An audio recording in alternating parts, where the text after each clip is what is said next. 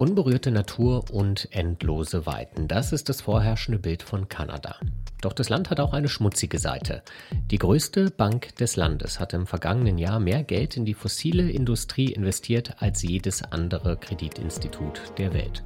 Dass ausgerechnet eine kanadische Bank diesen unrühmlichen Platz einnimmt, ist kein Zufall. Darum geht es in dieser Folge von Wieder was gelernt. Abonnieren Sie den Podcast gerne überall, wo es Podcasts gibt.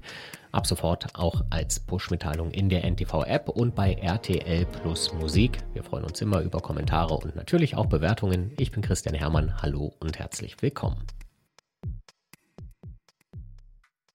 673 Milliarden US-Dollar haben die 60 größten Banken der Welt vergangenes Jahr in fossile Brennstoffe wie Öl, Erdgas und Kohle investiert. Das geht aus dem Bericht Banking of Climate Chaos hervor, in dem eine Gruppe von Umweltschutzorganisationen Finanzdatenbanken ausgewertet hat. Das war weniger Geld als 2021, das lag laut der Studie aber an der veränderten Weltlage. Viele große Energiekonzerne haben durch den russischen Angriff auf die Ukraine so viel Geld mit Öl und Gas verdient, dass sie weniger Kredite von den Banken gebraucht haben. Doch vor allem eine Bank fällt aus der Reihe. Die Royal Bank of Canada hat Kohle, Öl und Gasunternehmen im vergangenen Jahr Kredite über 42 Milliarden US-Dollar gewährt und damit entgegen dem Branchentrend etwas mehr als im Jahr davor. Denn kanadische Banken stören sich nicht an dreckigen Projekten. Sie investieren dort, wo es anderen Banken zu schmutzig geworden ist, sagt Katrin Ganswind. Die Finanzexpertin arbeitet für die Umweltorganisation Urgewalt, die am Banking of Climate Chaos Bericht mitgewirkt hat. Also wenn man sich anschaut, wo es überhaupt Ausschlüsse gibt im Bereich Öl und Gas, das ist ja alles noch sehr vorsichtig und größtenteils auch tatsächlich immer noch in Europa vorhanden. Aber es gibt da auch einzelne Richtlinien bei US-Banken, wo es konkret darum geht, die dreckigsten Projekte nicht mehr zu finanzieren.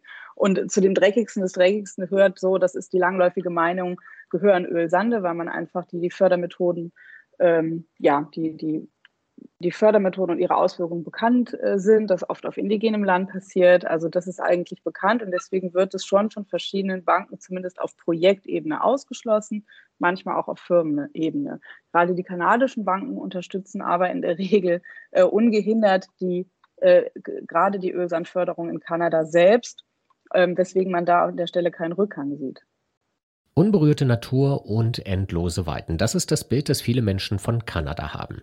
Aber das zweitgrößte Land der Welt lockt nicht nur mit riesigen Gebirgen, Waldflächen und Seenlandschaften, sondern auch mit Ölsand. Vor allem in der kanadischen Provinz Alberta ist das ein schmutziges Milliardengeschäft. Wenn Ölkonzerne das Quarzgemisch, das auch als Teersand bekannt ist, abbauen, werden Luft und Boden noch viel mehr verschmutzt als bei der konventionellen Ölförderung.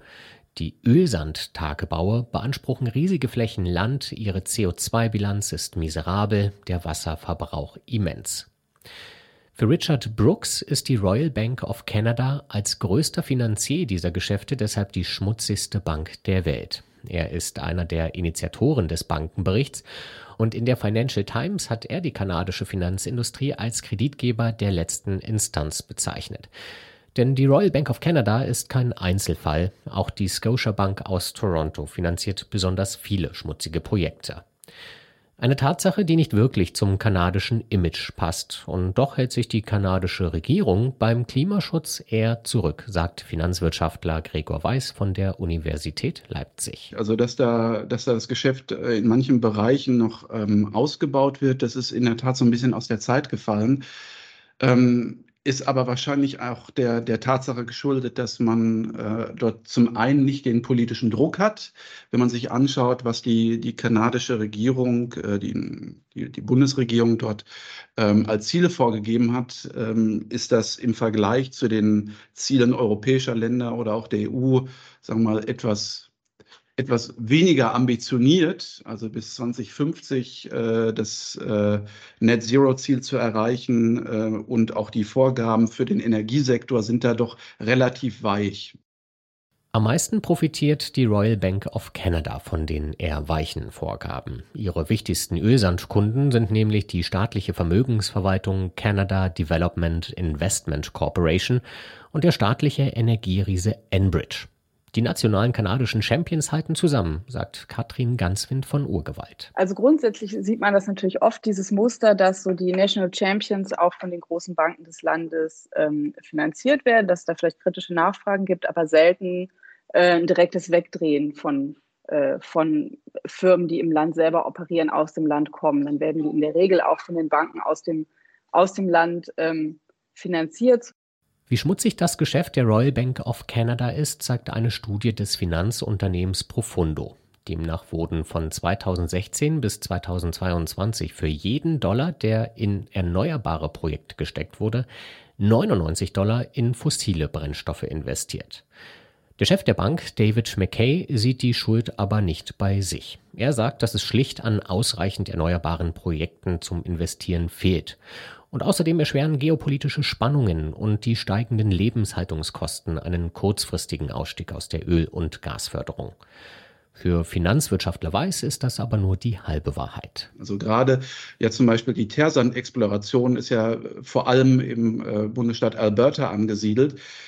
Wenn also jetzt eine Bank oder mehrere Banken von heute auf morgen da aus diesen Geschäften rausgehen würden, äh, dann würden äh, vielen anderen Firmen äh, und natürlich auch den dort Beschäftigten Jobs wegfallen, ähm, Einkommen wegfallen, sodass ähm, die Banken dann nicht nur direkt Probleme kommen würden, weil sie eben nicht mehr den Ölfirmen äh, Kredite vergeben können, sondern weil möglicherweise auch Zulieferer ausfallen, weil äh, Privatpersonen dann plötzlich nicht mehr so ein hohes Einkommen haben.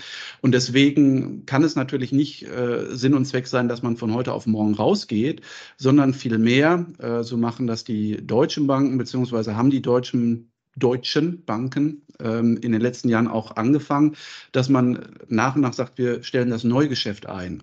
Äh, wir gehen da jetzt langsam raus und lassen dieses Geschäft auslaufen. Soweit scheinen die kanadischen Banken noch nicht zu sein, weil das einfach dort so ein ähm, großes Geschäft ist. Ein großes Geschäft, das die Royal Bank of Canada offenbar so lange wie möglich ausreizen will, trotz teils massiver Proteste von Klimaaktivisten und Indigenen, deren Land von Tagebauen und Pipelines durchzogen ist. Bei der Hauptversammlung der Bank haben Anfang April nämlich nur 17 Prozent der Aktionäre dafür gestimmt, Emissionsziele bis 2030 festzulegen. Für den Vorstand der Bank ist das vermutlich eine gute Nachricht, denn die kanadischen Wettbewerbsbehörden ermitteln bereits wegen mutmaßlich irreführender Angaben zu der Klimabilanz gegen die Royal Bank of Canada. Die schmutzigste Bank der Welt weist auch diese Anschuldigung zurück. Das war wieder was gelernt. Ich bin Christian Hermann. Tschüss und bis zum nächsten Mal. Idee und Umsetzung des Podcasts kommen von Marc Dimpfel.